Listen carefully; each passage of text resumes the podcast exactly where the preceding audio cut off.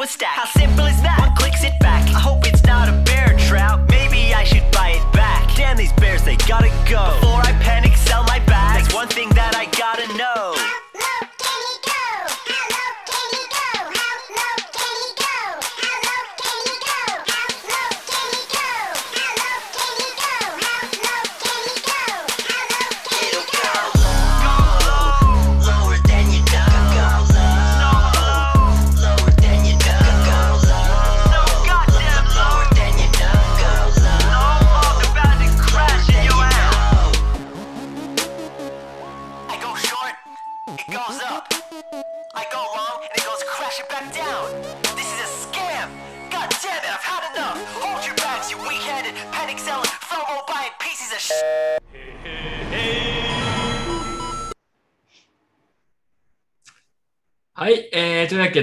えー、ビットコイン反省会の定例放送へようこそ。今回はエピソード59ということで、えー、やっていきます。冒頭の音楽結構、まあ、いつも通りのリル・バーブレさんをね、使わせてもらってますけど、まあ、悪くない感じですね。一体どこまで落ちていくんだって感じで、5月は、5月はね、なかなかその点では、相場的には面白い月だったよね。なんか頂点まで行って、その後もう2週間くらいで、こう、雰囲気が一瞬で変わるみたいな。のがあったので、今日はね、それをちょっと見ながら準備していこうと、やっていこうと思います。はい。酒飲んでるんですかね、それは。ビールかなんか？シャンパンです。シャンパン シャンパン。あパンあげてます。お二人はどうですか？この先月は。忙しかったですか？どんな感じですか？もうーん。う、テンション低いね。テンション低い。何 何やってたかなと思って。でも結構後半暇、後うん半暇でしたよね。まあでもなんか確かに早かったね、この1ヶ月はサバゲー。行きました。あ、そう、サバゲ行ったサバゲー行きました。ああ、サバゲ行ったの？ああ、本当に。何人くらいで？15、6人ぐらい。15あ、結構いるね。そうそうそじゃあ、まあ、エンジョイはしてたと。先月一番疲れたかなって感じですね。う。そう。で、まだね、まだ筋肉痛が治って。あ、そっか。長くないですか？それ、いついつの話よ？えー今週の月曜日です。ああ、じゃあ、まあまあまあまあ、割と最近だね。4日ぐらいだなるそうそうそう。なかなか戻んないんでね。よかった。1週間くらい経ってまだ筋肉痛があって言ってないかと思う。まあ、4日だから大したことはない。はい。じゃあ、今日はね、何人くらい今聞いてくれてるかな。えーちょっと見てみますね。今、あでも120人くらい聞いてますね。まあまあまあ。いつも変わらず、うん。ありがとうございいや、ます。いつもはでもね、もうちょっといるよ。いつも最近だと250人くらい聞いてたんじゃない？そうですね。マックスで200届くぐらいで。そうだ。ね。所定で120は結構多いですよ。あ本当ですか、はいみんなじゃあ、やっぱ、あれですか？傷口を舐め合いたいみたいな。そういう需要ですかね？昔から聞いてたら負けようがないでしょ。ってか、入ってるタイミング的に。まあ、でもね、あの、ちょっとこの後見せますけど、ちょっとじゃあ、スライド見せながらいきましょうか。えっと、これね、はい。ちょっとじゃあ、いつも通りスライド共有してやっていきますけど、やっぱりね、最近は数それでもだいぶ減って、減ってきてますよ。うん。動画も、同じ動画を投稿しても、同じ、ほぼな同じような内容の方向性の投稿しても、2週間くらいでもう一気にもう AB テストみたいになってる、本当に完全に。あ、これ人が減ってるよ明らかにみたいな、うん、感じで。体感的には3割から4割くらい減ってるね、もうすでに。うん。あれ、なんかで今日今、うん、画面のになんか黒い変なの出出てんだけど、画面に黒い変なの出てる。あ、見えてない？いや、えっとね、スライド見えてんだけど、スライドの一部に邪魔してる感じですね。うん。邪魔してる？ちょっと待ってね。邪魔してる。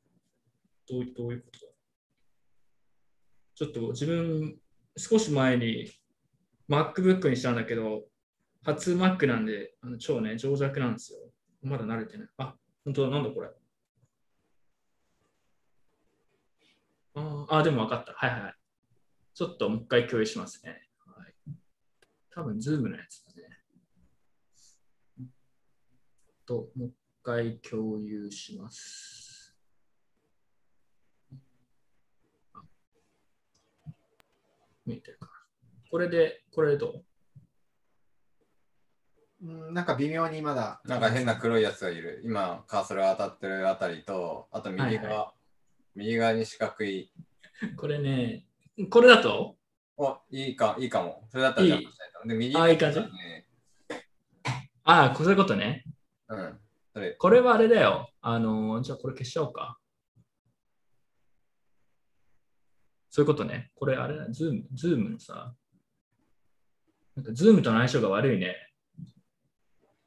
あ、それだあ、それいい感じですね。これいい感じ？じゃあこれでいこう。邪魔しないと思う。はい。OK。じゃあ、これでいきます。はい。というわけで、今聞いてくれてる人たちは、えー、大体130人くらいですけど、やっぱり気持ち、先月とかと比べると少ないよ。これでも。あの、今聞いてくれてる人たちは、つまり逆に言うとエリートですね。あの、生き残ってる人たちがサバイブしたという感じで、えー、まあ今日もだからやっていきますという感じです。で、今日ね、前回真面目な話をしようって言ってたじゃないですか。前回の放送に。叶いませんでしたね。今月、ほぼ中地ですね。今月ね、今月ほぼ8割ネタです。うん1割 NBA、1割真面目。俺今日 NBA の話がしたくてたまらないから。どちらかというと。はい。でも俺、ピザデー、ビットコインピザデーが確か5月22日だったんですけど、その時に、あの、ライトニングのやつが割と真面目にちゃんと準備したんですよ。だからもうそれで使っちゃった感じしますね。だってもうこの先月の相場で真面目な話とかもうないよね。もうなんか価格知りましたっていう話だけだから。そう、私ももうなんか真面目な話の準備、スライド準備とかね、多分もうできない気がするんいで。やいや、それは、それは、それは言い過ぎでしょ。ななんでできなくなっちゃうのね。結構ね、でも気持ちはわかるんだけど。うんなんか、お話してる側は面白くないんでね。ああ、わかる。ううんん。まともなこと言ったってさ、まともなこと言ってもなんか、そうだね。え、でもさ、一番最近でなんかそういうまともな勉強会みたいなので話したのっていつ？え多分1年以上前だと思うよ。ああとあれだね、もう一個あるのはさ、その、まあ、特にバブル相場みたいな感じになると、みんなが聞きたい話と自分がしたい話が全然変わってくるんだよね。うん。だから、話してあげることがないっていうのと、あと、なんか特にプロジェクトとかやってるとさ、細かいとこ見始めると、自分は知ってんだけど、別にこれ話してもどうしようもないみたいなことが増えて、話す気が起きないみたいな。なんかその、全体の話をする気が起きなくなっちゃうんだよね。これ結構あるあるなんだけど。ライトニングの話とかも結構細かい話とかあるんだけど、これしてもどうしようもないでしょみたいなのが結構あって、そう、そうね。やっぱある程度自分のプロジェクトとかなんか専門的なことをやり始めると何も逆に話せなくなるというのは結構あるあるな気がしますね。はい。という言い訳です。はい。まあでも生ハゲは真面目な話してほしいな、なんかで。まだ、まだ老害になるのはちょっと早いんじゃないかなってことで。真面目な話か。い や、まこれあ別な、するときは別の人用意してこよう。はい、別の人用意して。別の企画でね、やろう。定例はもう真面目な話は諦めました、我々。だって誰も求めてないですよ。コメントっても誰も求めてない。えてかね、あの、まずそもそもさ、なんか、一昨日ぐらいにさ、あれ、もう6月じゃん。そろそろ反省会みたいなの連絡来たじゃん。うん。で、昨日ぐらいになって、そういえば真面目な話するとかいう話したねってなって。で、今日の昼過ぎぐらいにスライド準備し始めたんでしょ？うんそそうね。さ、無理なんで。スラスライドもさ、スライドも本当は昨日くらいから準備しようかなと思ってたんだけど、えなんか昨日結構疲れて何もやってなかったから、もうなんかもう今日からやる。でもその割にはスライド頑張ったけどね、今回ね。まあネタだけど。めっちゃ頑張ったよね、今回ね。めっちゃ頑張った。なんか、そう結構仕。上がるのも早かったですし、仕上がるの早かった。でもね、俺、毎回、毎月スライド作ってる時に思うことがあって、これ、カナゴールド生ハゲにこのネタのスライド毎回作らせてるのって結構無駄だなと思って。なんで我々これ頑張ってんだみたいな。のをね、ちょっと毎回思うの作りながら。まあ、心の癒し的な感じですね。はい。そうそうそう。あでもあのコメントで、かなごさん、オプションの話してほしいって書いてあります。なんかやっぱ真面目な話をしてほしいという需要もあるんです。いや前、どっかでやってるから、それを見るか、あと本で勉強した方がいいと思うよ。本当に説明したくない人の言い訳じゃないですか。ほんで、説明したくで、ない人の言い訳じゃないですか、それ。ほんで、なるほど。ほんで見てください。はい。まあでも結構今日コメントを見るの楽しみにしてね、ぜひ皆さんコメントを積極的にしてもらえると。はい。インタラクティブな回だからね。インタラクティブで、そうですね。まあ、定例はもうこんな感じでゆるくずっといきましょう。で、なんか、ねステーブルコインの真面目な話を一回だけしてほしいんだよね。最近なんかよくわかんないステーブルコインがすごい増えて、なんかどうなのっていう話をいい。今日もステーブルコインの話。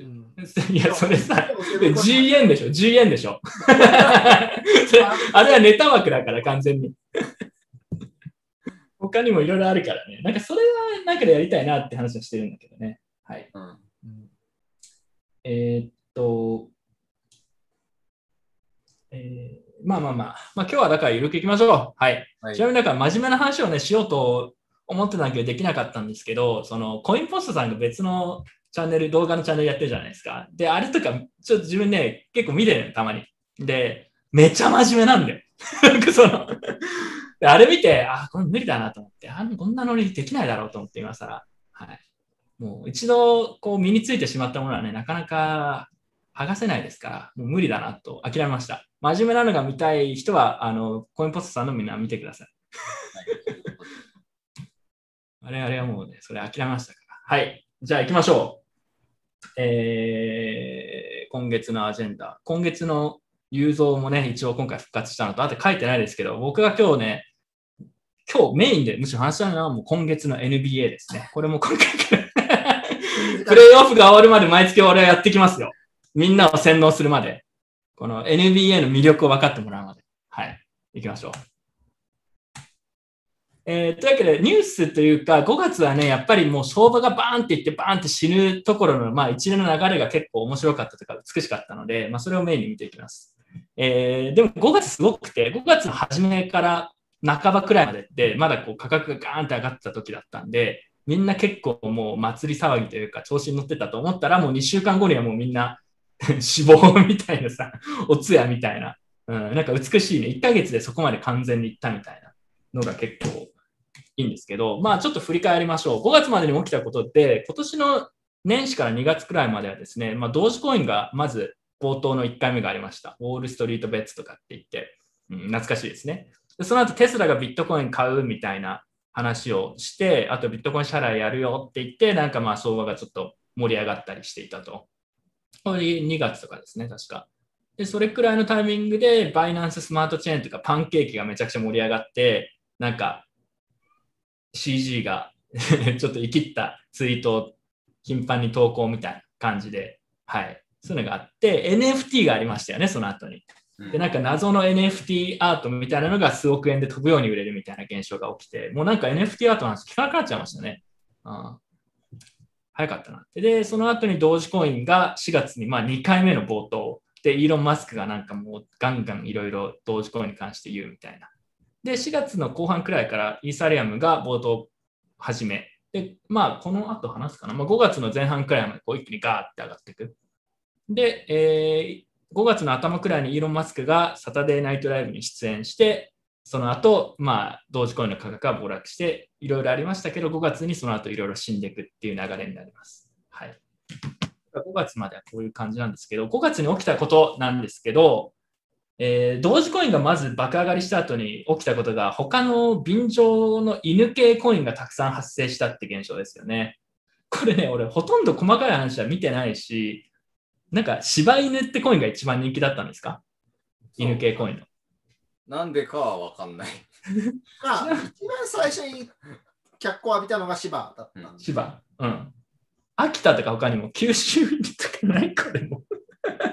そう芝がはい、あの、まあ、発端で、うん。で秋田が、あの、芝をパクった感じなんでね。はいはいはいパ。クった感じで始めて、で、他のやつらは、まあ、さらにパクった感じ。うん。だから基本的にはもうネタ系のコイン、ERC20 でしょ、これ。が大量に出てきて、でもユニスワップのトップの取引高 の大部分が犬系のコインになるという現象が起きてしまったと。これすごかったね。これ、壮観でしたね。しかもそれでかなりブロックチェーン込んでたっていう、これで聞いたら、みんな犬系のコインのトレードをしたいからみたいこいつらのせいでなんか200ギガベ以上が状態化して、こいつらが終わったら20ギガベまで戻ったんだけど、なんなんみたいな。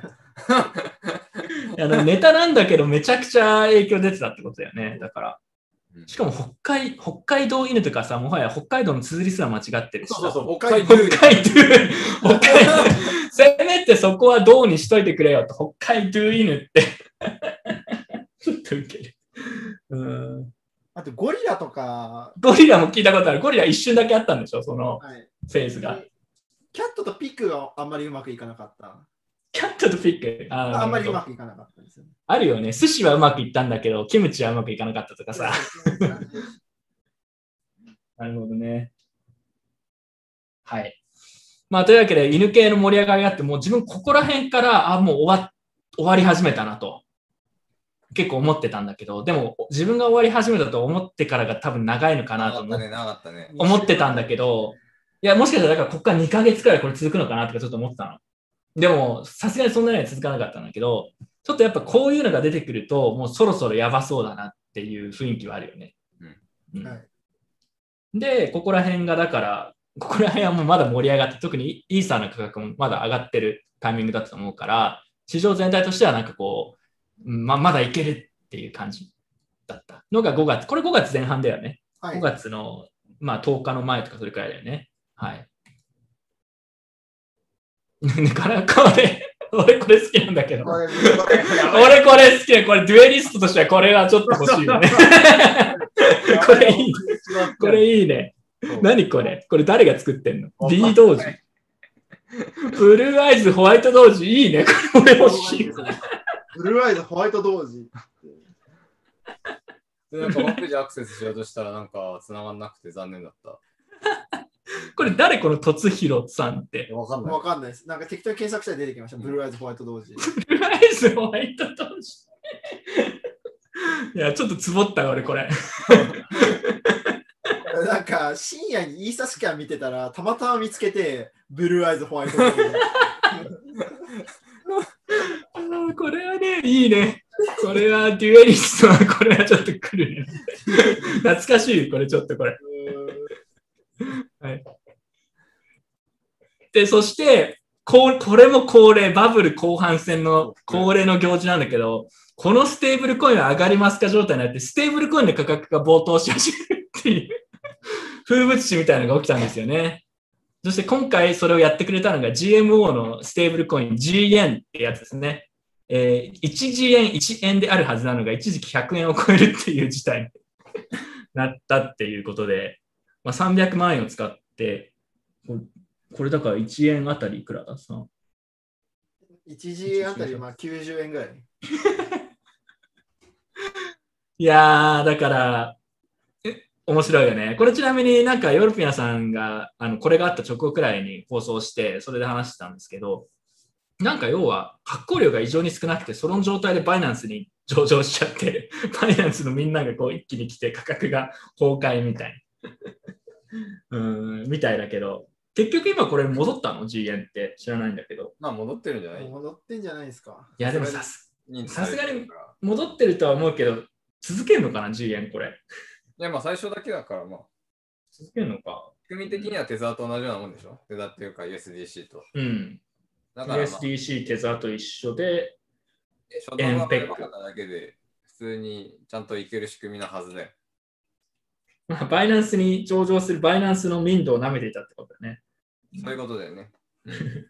まあ、円ってついてるから、みんな円だと分かんだろうっていうのが分かんなかったってことですね、みんな。あなんか言ってましたね。G 円だけど、ジェンっていうコインだと思って、これはなんか上がるって言って買ったんじゃないか説とかいろいろありますけど、あるね。うん、エンペックということを認識してなかった可能性があるってことですね。でも今見たら、コイン月光で見たら、今、リキッドでしか上場してないですよ。バイナンス上場廃止されちゃったみたいです。それで廃止なうん、廃止。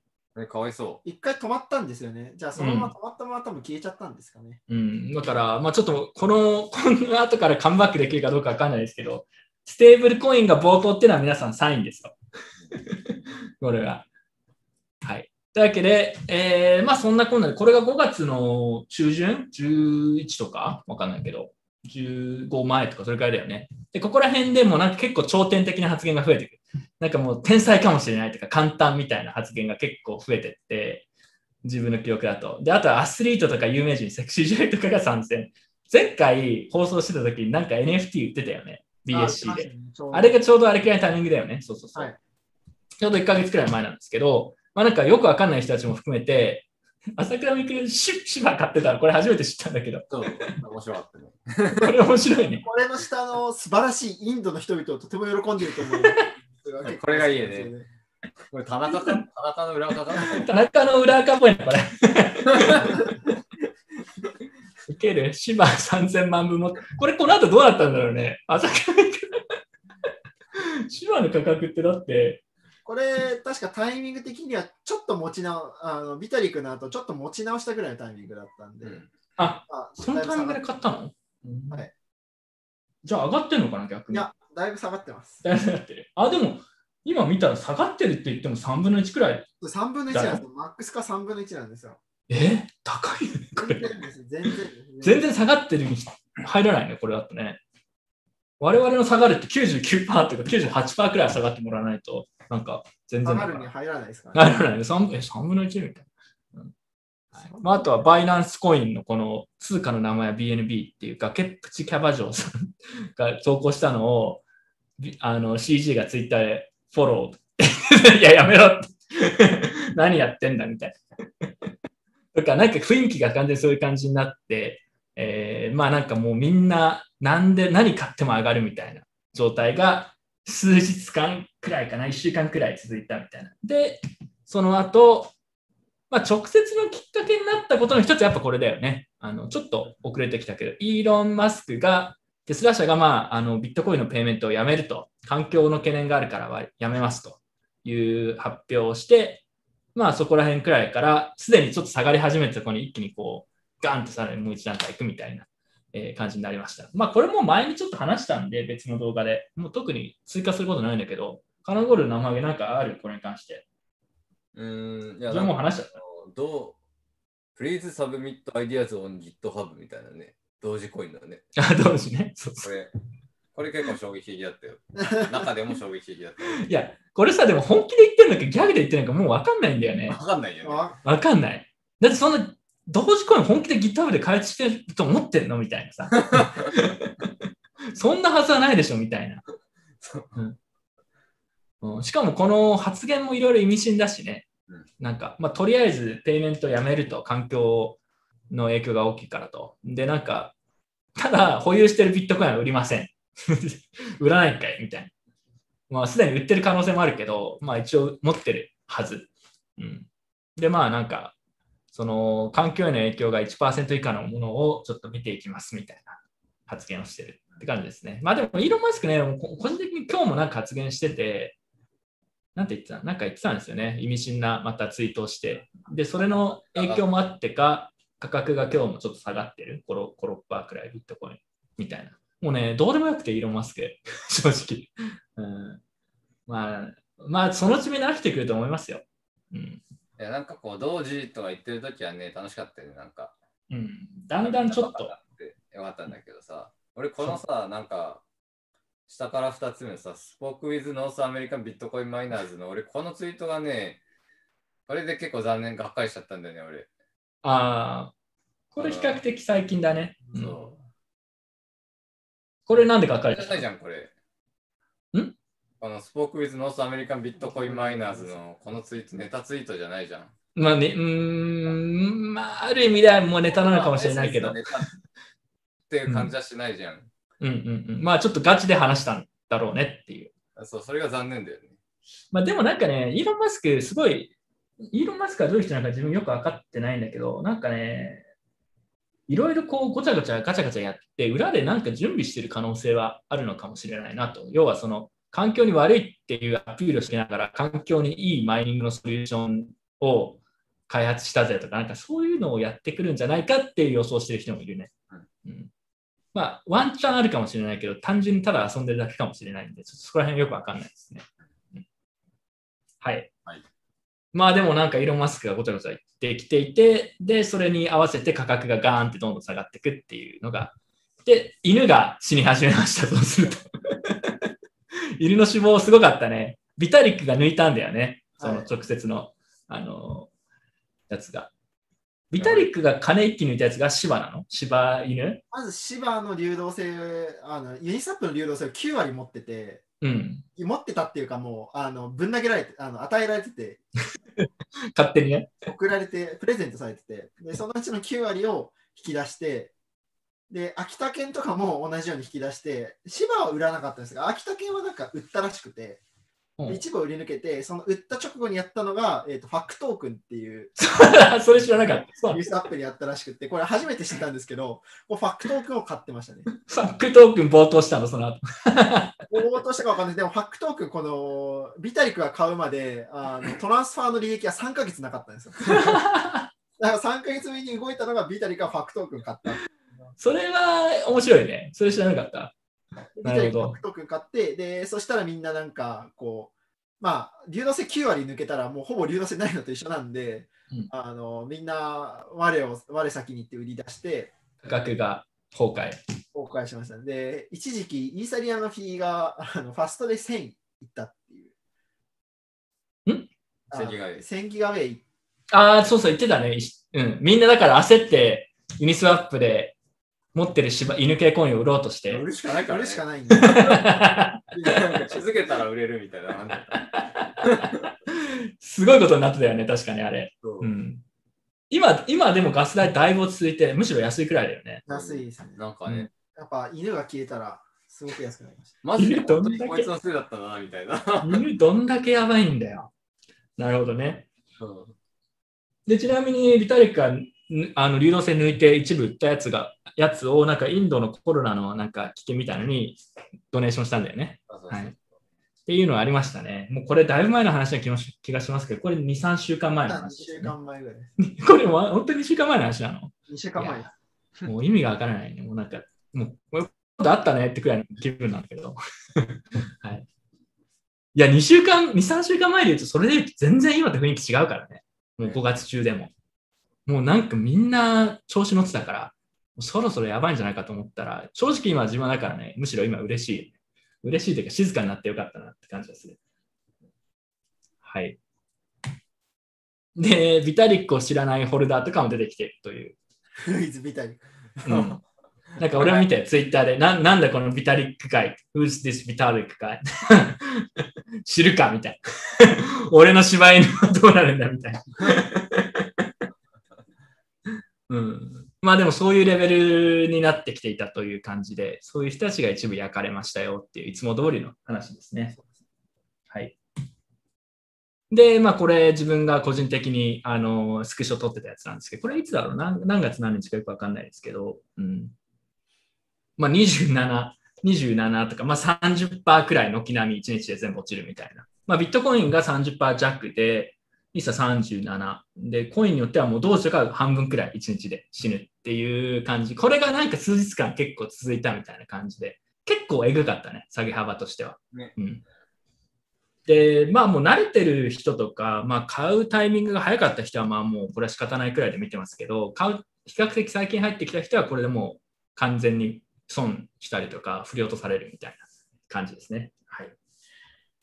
はい。えーちなみに自分ね、このスクショ撮って家族にそろそろ就職しようかなって言ったら無視されましたね。その価格が落ちてきてるから、ちょっとそろそろ転職サイトとかに登録しようかなって。完全にスルーされて完全に諦められてますね。コメントがなかった。はい。まあでもこれくらいの価格が下がることはまあ、まあよくある。まあよくはないけど、1年に1回とか2回はあるし、むしろやっぱ直前がおかしい感じになってたから、まあそうだよねって感じですね。はい。これぐらいで、すごいですよね、逆にん？これぐらいで収まったのすごいですよね。いやだからさっきさ、柴犬がまだ3分の1ってさ、頂点からありえないよね。もうみんな、大体これ見てる人は大体まだ含み益というか、そうしてる。いいや、その点では、まだこの、ここから先上がる、上がるのか、反転していくのか、それとも下がるのかみたいな、まあ、議論あるじゃん。まあ、正直わかんないけど、柴犬がまだ3分の、頂点から3分の1っていうのはもう全然まだ下げ幅あるってことなんで、まあ、もう一段階行ってもおかしくないっていうのはちょっと理解してた方がいい。我々の道場もまだ30円台ですから。だから、同時は頂点から今、どれくらいだからこの3分の1くらいだよね、ちょうど。多分うん。いや、3分の1以上だよ行って。ないです。行ってないです。半分くらいでしょ？はい、半分弱ぐらいです。で全然死んでないね、その点ではね。だから、崩壊とかって言ってるけど、これ全然大したことなくて、正直に言うと。うん。本当にやばいのは、まあ、もしかしたらここからさらにもう一段階いくかもしれないし、ここからもう一回反転してガッて言った後に、今回の比ではない下げを見せるかなって感じがしますね。本当だだよね。なんか、うん。1日でさ、40何パーとかだとさ、結構つまんないんだよね。結構でも、え、40%余裕だしみたいな感じじゃないですか、タイムラインが。うん。いや、でもそれでも結構静かになったから、あまのあ、まあまうん。要は含み益が半分になっちゃったとかそういう話じゃないですか。あ。まあでもまだ別に損はしてなくても。まだお母さんごめんなさいを見てないんですよね。うん。お母さんごめんなさいって何？18とかいいいたじゃないですか、お母さんごめんなさいって。そういうのはまだないかな。ない、ないですね。まあでもね、こっからまたちょっと反転するかもしれないですけどね。まあわかんないですけど。うん、正直まだ全然こう抜けきれてないですよね、お金が。はい。まあなので、まあ心の準備はしておいた方がいいですね。はい。という感じです。でちなみに短期では5月の後半、バッドニュースがね、まあ、あの、まだ続いた感じで、POW のマイニングの環境をしてからの批判っていうのが、テスラ以降もちょこちょこあったのと、あとは中国はビットコインマイニングの規制強化するよっていうのが、この1週間くらいですね、ごく最近あって、まあ、それもあって、ちょっとまた価格が戻してたところで、さらにちょっと下げ始めたって感じ。例えば株クラスターが結構やっぱ勝利宣言をしているみたいなのは見ますね。これは特にバッドニュースでもう ん、まあいや、なんか3つポイントが欲しかったから書いただけです。バッドニュース思ったよりないなと思って。でただ、どっちかというと、まだ強気な発言も多くて、あの、機関投資家とかも含めて、まあ、レイダーリオがね、あのビットコイン持ってるって発言したりとか、その点では全然まだダメージ大したことないなって感じですね。はい。これが正直に率直な意見です。ただまあ、ジョブチェンジは確実に進んでまして、なんか一時期の盛り上がりはちょっと冷えた感じなんで、自分はもう最近 NBA アナリストを目指して頑張ってるツイートしてるけども、ほとんどいいねとかつかないですね。もう誰も、誰も俺の NBA ツイート見てないだろうと思って。クラスター違うからね。でもね、あの、日本にも NBA クラスあるあるんで、ね、で、なんかちょっとフォローしてて、ちょっとフォローしてて、たまにいいねとか、あの、引用ツイートとかするんだけど、全く相手にされない。ただね、正直言うと、ね、こいつはレベル低い話してんなとか思うんですよ。NBA、日本の NBA クラスター。まだ入ってないのにすでに老害メンタリティでそっち こいつら何レベル低い話してんだよと思う。ただ、全然もう相手してもらえないです。はい。カナコールはマジック・ザ・ギャザリングのプレイヤーに転身してんの？そう、ずっとやってる。結構、プレイまともになってきたよ。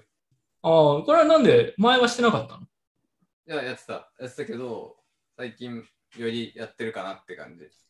それは、なぜですか？もうなんか、もうこっちの方が楽しいかなみたいな。で実際ね、なんか、まあでもね、あのビタリクが売った時はね、ビタリクが売った方が楽しかった。あの犬ビ芝タリクの犬イベントはギャザより面白かったけど、他特になんか、ギャザより面白いイベントはなんかなかったような気がするんだよね。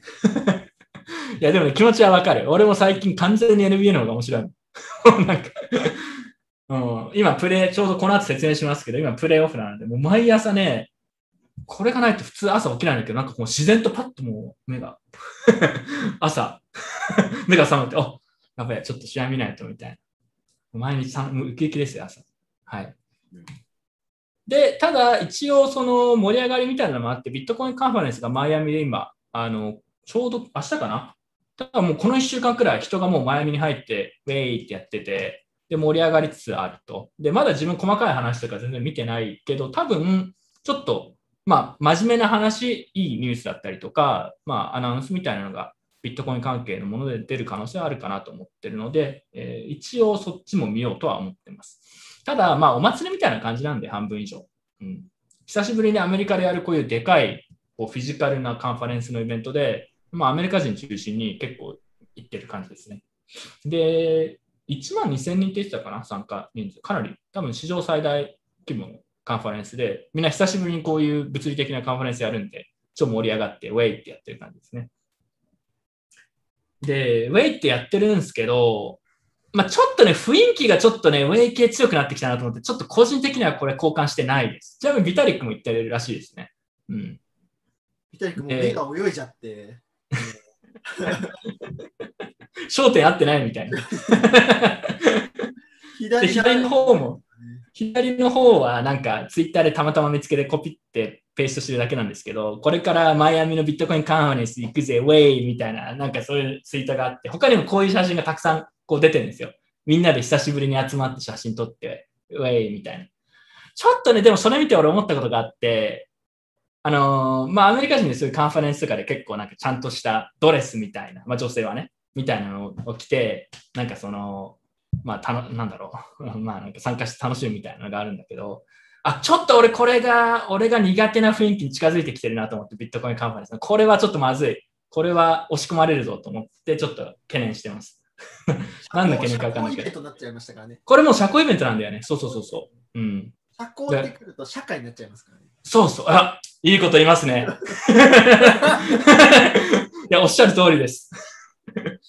そうです。社交ということは、つまり社会なので、あの、こういうのに馴染まない人たちはどんどんこうね、端っこの方でカップ持って立ってるみたいな状況が近づいてきてる 感じですよ。だからスケーリングビットコインくらいがいいですね。ああれね、あれよかった。カナゴールド言ったやつよ、かったよ。どうだった？スケーリングビットコイン。いや、あれなんかこう、いや、多分1年間で家出たのはこのイベントだけだろうなみたいなやばいやつが。わかるわかる。わかる。なんか、さっき山から降りてきましたみたいなさ。いや、あれ、あの雰囲気、いや、でもビ、スケーリングビットコインなんてもうガチすぎて、もう俺も全然わかんないんだけど、雰囲気はなんかあれ、あれの方が俺はいいなって思うんで、個人的に。あれ、あれ、あれいいわ。あれ落ち着くよね。あえいいよね、落ち着くよね。なんか、あ、なんか俺ここにいていいんだみたいな。そう。ただちょっとビットコイン緩和にしたらチャラさが出てきてるんで、これはね、老害ビットコインだから、ちょっと苦言を呈させていただきたいって感じですね。はい。まあでもみんな久しぶりにやるイベントだからね、楽しいのはいいと思うんですけど。はい。で、ニュースこれだけですよね。一体我々何の話を、真面目な話1ミリもないですけど、ねニュースって言いながらね、どっちかっていうと中地寄りのもここまで結構あったからね。半分くらい中地でしたね。はい。序盤から。ただちょっとここで真面目な話に入っていきましょうか。BSC プロジェクトで大量の GOX 事件が発生っていうのが、もうなんかこの1、2週間でもう毎日のようにあるよね、事件。うん、なんかいっぱいあって、はいとりあえずなんか気づいたやつだけ貼っといた。うん。これ詳細はでもどうせ見てないでしょ俺も知らないし。全部手口一緒っす。基本どフラフラッシュローン、大体フラッシュローンで、で、面白いのはこのビーナスかな。まあ、そんな面白いっていうか、うん。あのなんかレンディング系で草担保に入れて、うん。まともなラプト BTC 系を持って飛んだとかそういう系。うんうん。で、あとこの DeFi100? これは、これは良くて、なんか、昔あれペニスあったじゃん、ペニス。なんかね。えこれペニス再来なんだけど、あ、下のやつ？そうそうそうそう。あ、で We scammed you guys. あ、これね。そうそうそうそうそう。まあ、お前ら騙してやったぜっていうメッセージだけ載せて消えたみたいな感じか。そうん。まあまあまあ。うまあ、ペニスの方が良かったけど、まあ悪くないね。悪くない。悪くないね。まあでもなんか BSC はだって、そもそも開発してる人たちがよくわからない人たちが多いし、コピペが多いんで、まあ当然こういうことは起きる、起き得るってことなんで、まあもうそうだよねって感想しかないですね。うん。てかまあそれリスク分かって入れて、高いね、金利みたいなのもらおうとしてるんだから、まあしゃあないよねって感じはしますね。はい。日本で被害に遭ってる人いるんですかね？誰が被害に遭ってるかわかんなくて。いや、なんか、こう、頑張ってツイッター探してみるとね、結構ね、この手のラグプルめっちゃ踏んでるやついるよ。いるんだ、やっぱい。るいるいるその人たちは怒ってんの、やっぱ。いや、めっちゃ踏んでるみたいな。で、界隈でめっちゃ踏んでるものとして有名みたいな、そんな感じ。なんか本当に心を痛めてるみたいな感じのはあんま見かけないというか、ああ、まあ、まあまあ、そんな感じだったら全然いいですよね。うん全然いい、全然いい。まあ、リスク理解してやられる可能性があると分かってやってるだけですからね、多分。うん。あで、これは同一三節。これ面白いね。あ、そうそうそう。なんかフラッシュロン系のいっぱいあってどれがどれだかわかんないっていうか、あれこれ先月話した気がするな、みたいな。なんだけど、結構、こう、まあ、同じような話があるなと思ってたら、なんかどうやら同じ人がやってるから同じような話っぽくて。まあ、同じようなプロジェクトが大量に出てくるからね。その点では。そうそうそう。うんで、だから同じ手口でできるみたいな。そうだね、やり続ける。やり続けるみたいな。またフラッシュロンかよと思ってたら、まあ、同じ人としてやってるからそうそうだったんだみたいな。はいはい。あの取られ取られたっていうか、まあ、そもそも取ったっていう表現が正しいのか分かんないけど、そうだね。そのフラッシュロンでいただいたお金を、こう、まあ、換金するにあたって、なんかどうやらね、バイナンスのデポジット、同じデポジットアドレスに入ってってるらしいんだよね。いや、ちょっと待って、バイナンスそれどうにかしないとやばいんじゃない？のこれ面白いのはさ、ロット的にさ、絶対 KYC 済みのアカウントなんだよね。これが、これが生かしてんなと思って。それ面白いわ。うん、そうそう。それ、しかもバイナンスそれ停止してないのクソ受けるんだけど。3, 三件だからね。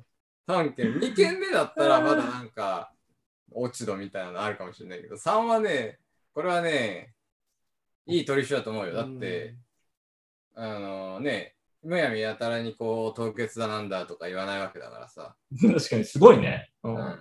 これ、C、CG 本人かもしれない、これ。凍結されるはずがないみたいな。バイナンスっていうものを分かってる人じゃないとできない系の動きですから、毎回買っちゃいますからね、僕とかだったら、僕犯人だったら。だって、おなだってさ、一回もう明らかに足ついてるアカウントさ、もう一回入れ使うんだよ。これだって明らかにバイナンス舐め腐ってんじゃん。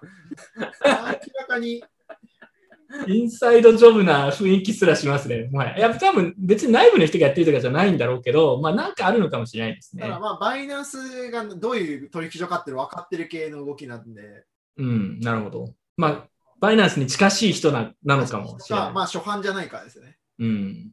なこれるほどね自体も初。版じゃないうん。可能性がありますよね。でも仮にさ、これ、例えばさ、いや、全くの陰謀論的な話だけど、例えば中国の政府の中の人がそういうことやってるとかだったら別に別にね、凍結する必要もないしね。うん、そういうパワーを持ってる人かなのかもしれないよね。まあ、わかんないけど。そそういう人たちがなんか flash loan ちまちまやってるって考えると、それそれ面白いですね。そうそうやね。そういう人たちがちまちま flash loan やる理由あんのかって話はあるけど。確かに。いや、でもこれ面白いわ。はい。 BlockFi 間違って大量の BT、これあったね。BTC 配る。これも詳細分かってないんだけど、すごい。で、700BTC 間違えて配っちゃったんだっけ？多分なんか USDC 配ろうとしたら BTC 配ったっていう感じだよね。やばいね。なんかえ、これだから、これ誰かのスクショ ?700BTC。誰かの。うんえ、じゃあ誰か本当に 700BTC 振り込まれたの？そいや、俺にも振り込んでほしいわ。でもなんかこれ、あの、返さないと訴訟するみたいなこと言ってたよね、確かね。う。まあ言ってはいるけど、どうなんだろうね。まあ、どっちが勝つかわかんないよね。うん。いや、でも 700BTC エアドロップされたら嬉しいね。さすがに。気づいた人速攻抜いてましたけどね、なんか。ああ、あ、まあ、そりゃそうだよね。だってボーナスペイメントって書いてあって、なんかジャックポット当たったかなって思って出しただけですって言ったら、それはなんか大丈夫そうだよね。まあ、でもさすがにブロックは結構、まあ、儲かってる企業というか、資金、資金もね、調達してあるはずだけど、さすがに 700BTC やっちゃったのはこれ相当やばい事件だよね。しかもこれ、いあの、700BTC の人もいるっていう話だからやばいんだよね。あー全体でだから 1000BTC とかでしょ？多分。わかんないけど。もっとか？もっともっと。だって、一人で700もらってる人いるんだから、もっともらってる人もいるよね。やばいね。でもブロックバーは自分テストで使ったことあって、結構システム適当というか、手動でやらなくちゃいけないところあったりとか、なんかね、ちょちょっとね、いけてないなと思うね。だこれもだからね、システム、なんか本当に初歩的なミスじゃん。でもこれやっちゃうとやばいよ。うん。ので700はね、さすがにね、善良な僕でも持って飛ぶわ。えでも KYC してるから。KYC 必須だから。もう、なんか、飛ぶこ まあそうね。まあ700あればしばらくは大丈夫ですからね。はい。10年ぐらいやったら飛べ飛んでもいいですよね。うん、飛ぶよね。ほとぼり冷めるぐらいだったら。カリビアンの海でどっかで みたいな。はい。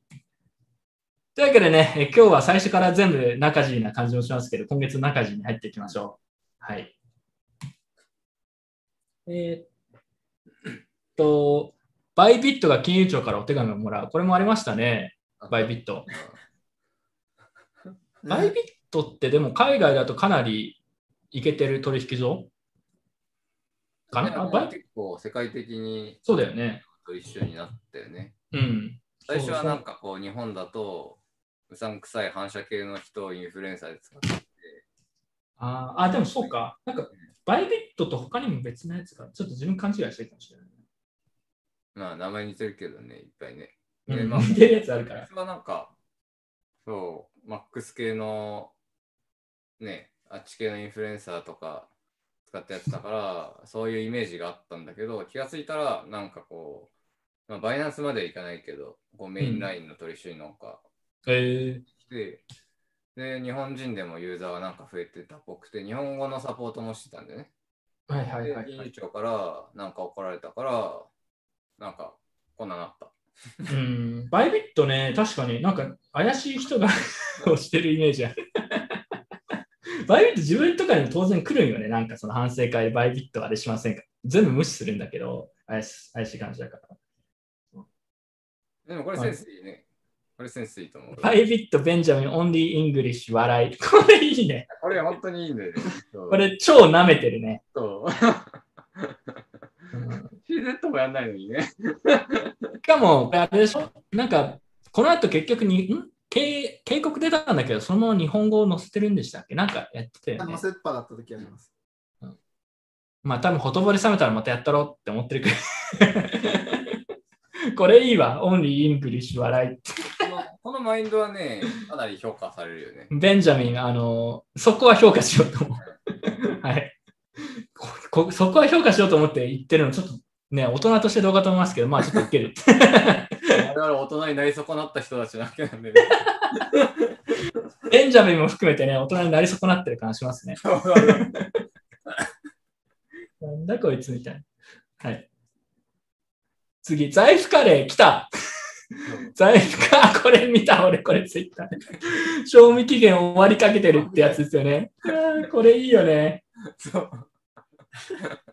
え、生ハゲは財布カレー来てないの？見てないです。おかしいね。だってな、財布に内定確定したのに。そうだそうだそうだそうだ。相手蹴ったからだ。内定が もらえなかった。俺も連絡来てないんだけど来てない。ですね。で、いや、おかしい。我々にはカレー届いてほしいですけどね。ここに送るぐらいはしてもらってもいいかな。うんしかも、この放送の後にね、DM が来てね、申し訳ございませんでした、お送りさせていただきますくる。なんかでも、住所、住所教えてあげるから、ど、どこに送ればいい住所。まず、あ、ビットフライヤーに送っといてください。それを、我々に完結。に送ってもらえれば、ビットフライヤーオフィスにこれ送ってほしい。受ける。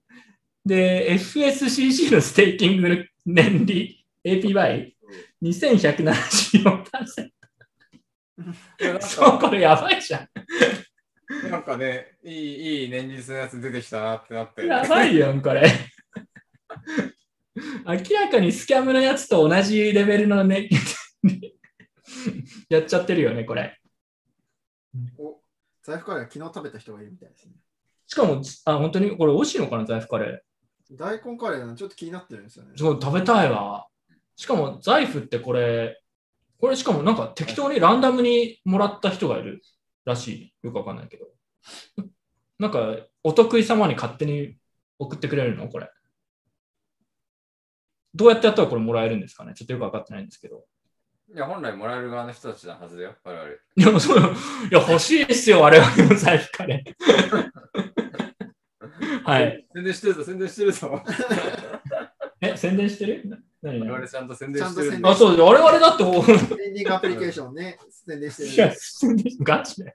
就活企画もやって、もうだいぶ貢献しますから、ぜひ、ぜひ財布さん、あの、住所わからなかったら、とりあえず、とりあえずビットフライヤーオフィスに送っといてください。その後、もうその別後カナゴールドが取りに行く。取りに、俺は取りに行くわ。賞味期限終わったやつでも大丈夫です。終わりかけてなくても大丈夫です。終わっててもいいですね。賞味期限すでに終わってるって書いて受けるの。終わってるかどうかわかんない。いつもらった賞味期限これ分かんないよね、しかもこれね。そう まあ、受けすぎるわ、さすがに。はい。で、テスラですね。テスラ社ですね。その、まあ、この、すでに説明しましたけど、イーロン・マスクのツイッターとかがあって、受けたのが、ちょっとジョナサンがね、結構真剣にショック受けてるんですよ。ピザデーの時にちょっと話したら、ジョナサン、なんかイーロン・マスクどうにかしてよって言ったら、いや本当に悲しそうな感じだったよね。で、なんか、いやもう最近、テスラ売ったりはしないけど、前ほど毎日は乗乗らなくなったとか言って、本当に、本当にちょっと悲しい感じだった。毎日は乗らなくなったっていうのやばいね。これ完全にテスラのね、ネガティブファンが出てるなと思って、うん結構面白い。しかもツイッターとかでも、その、何？テスラがなんかビットコインに関して批判的なことをやった後に、なんか買う予定だったけど買うのキャンセルしたみたいなってスクリーンショット出してる人が結構たくさん、結構見ましたし、うん敵を、ビットコインは敵に回してる感じがしましたね。はい。まあまあまあ。次、えーどうね、これまたね、イーロン・マスク系の話になっちゃうんですけど、あのージャクソン・パーマーっていう同時コインの開発者がいるんですよ。同時コイン始めた人ですね。結構有名なんですけど、で YouTube とかもやってて、うん。もともとねで。で、なんかいきなり辞めちゃったんですけど、結構面白い人で、で、かなり優秀な人なんですけど、この人がイーロン・マスクはもうスキャマーだみたいな ことを言って、これだけ発言して、でえー、ツイッター消したりみたいな感じで、まあ、超絶ディスってましたね、この人。はい。えーまあ、こういうのがありました。まあ、ジャクソン・パーマーはね、結構好きで、うん、YouTube とか動画前に出してて、かなり、かなりね、あの、技術解説とかすごい参考になって、いい人なんですけど、いい人っていうのは、その、あの、信頼できる、そういうことに関して。ただ、性格がね、やっぱり、難があるという、いつも通りのパターンの人ですね。はい。あー、そしてこれ、カナゴールド持ち込みのやつですね、これ。まあこれちょっと解説お願いします。いや、特に解説も何もないんだけどね、この浅地ちゃんっていうね、こうクリプトツイッター界隈での屈指のあのセンスの持ち主の人がですね、うん。なんかインフルエンサーリストを、まあ、作ってくれたよっていうね、これちゃんと生ハゲとかもね、私も載ってるよ。生ハゲ乗ってんの？どこ確か載ってたよ。技術じゃない？確か技術のところにね、生ハゲいたはず。いるいる、ほら、生ハゲ。ここ、ここ。ああ、これさ、そうそう、これ作ってる人がなんかあれなんじゃない？のまず一つに。じゃあ誰が作ってるのかよく分かってないんだけどこの。浅地ちゃん。浅地ちゃんっていうのは、普通に、うん。あのーなんだ？いや、すごいツイートのセンスの持ち主。あ、そうなの？なんか、なんかグレーなあれなあれなんじゃないの？よくわかんない。全然全然全然。違うの？人間として終わってる感じ。人間として人間は終わってる側なんだけど、ただ、あのーめっちゃ面白い。面白いですよね。ええー、天才、天才。こいつは天才、マジで。あの、ザハ的なやつですか？あ、ザ、マジ、ザマジそう、ザ、ザあ、ザハ的な人、あスキャマーとかではないけど人間として終わってそうなツイッター。そうそうそうそう。完全に人生潰しで、なんかね、プラプラやってる感じの。これはでもなんかまあ、突っ込みどころはいろいろありそうだけどね。まあでもこういうのあるとちょっと我々転職しにくくなっちゃいますからね。どういうこと？なんかこう、こういうのに残っちゃうと、なんかああ、転職しにくくなっちゃう。転職、転職する。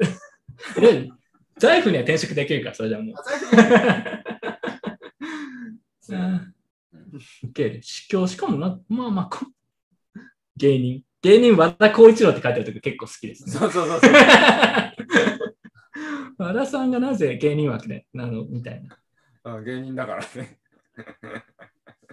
はい。い。まあ、ねうん。今経営者かって言われてちょっと微妙な。ですかねいや、でも、いやいや、経営者だよ。ちゃんとやってるよ、光一郎。いやまあ、どっちかって言われたら芸人じゃないどっちかって芸人じゃないですかねどっちかっていうと芸人。どっちかっていうと、なんかこう、経営者か像に入ると、なんかちょっとポエムをつぶやく感じになっちゃう。はいはいはい。イメージ的に。なんか経営者って言われると、なんかポエムをつぶやくって感じなんですけど、なんかどちらかっていうと、こうもっと心が温まる感じなんで、なんか、雄三は経営者枠なんですか？これは芸人枠に入れといた方がいいじゃないいやね、だから入れてもらえなかったんで。確かに。入れてもらどちらかと芸人ですね。うんまだ、まだ和田光一郎の域には達してない。達せない。あさぎちゃんからのメッセージですよ、これは。なるほど。それは確かに僕芸人枠だと思ってました。だから、その、まだ芸人には遠いよというメッセージなんですよ。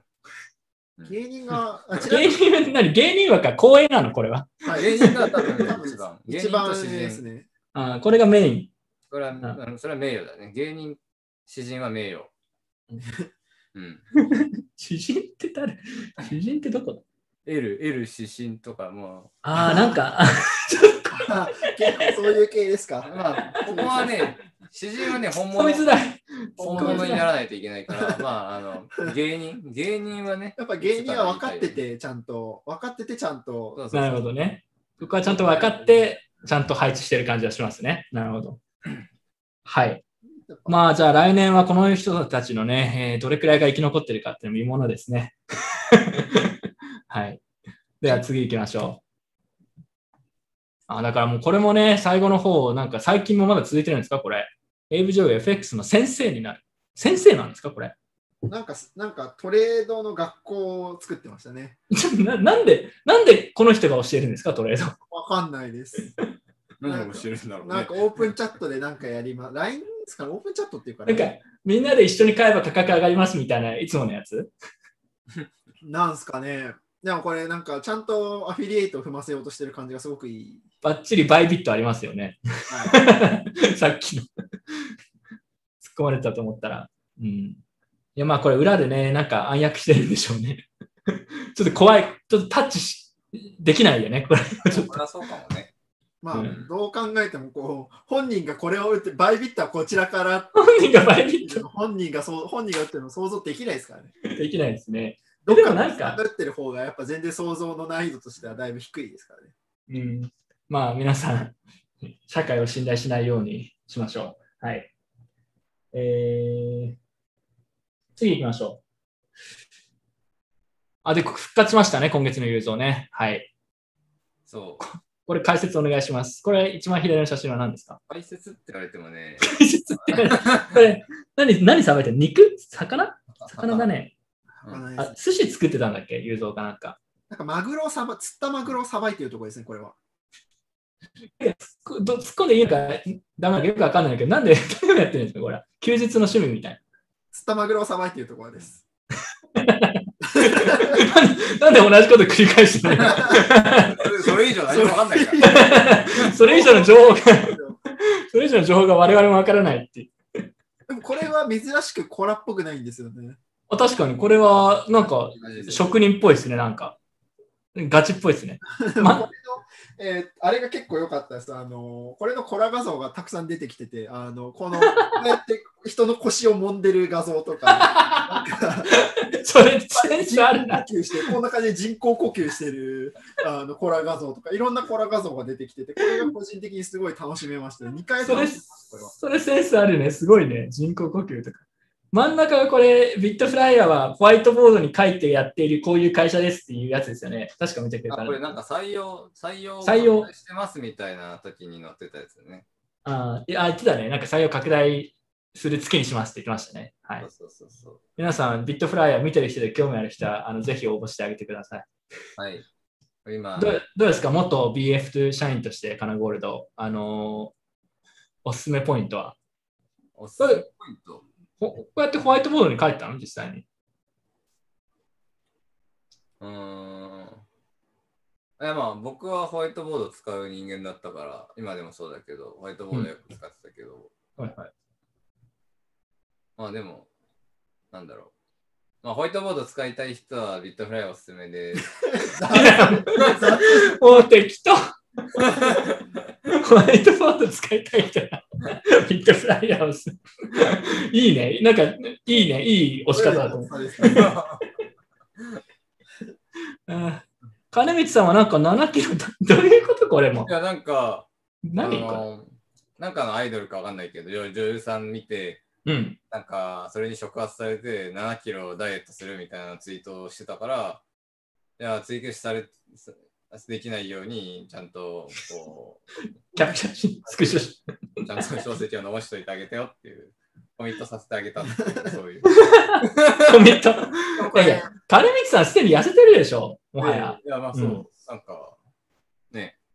ね、でも、7キロも痩せる部分なくね？クイックだから、ああ、こ確かに。う、うん。うん目指してるのってなんかこう40、40キロぐらいの女優さんとは多分そういう感じだったの。あまあなんか目指してそうだね。うんでもちょっとあんまり健康に良くなさそうだから、まあやらなくていいんじゃないかなと我々の 余計なお世話。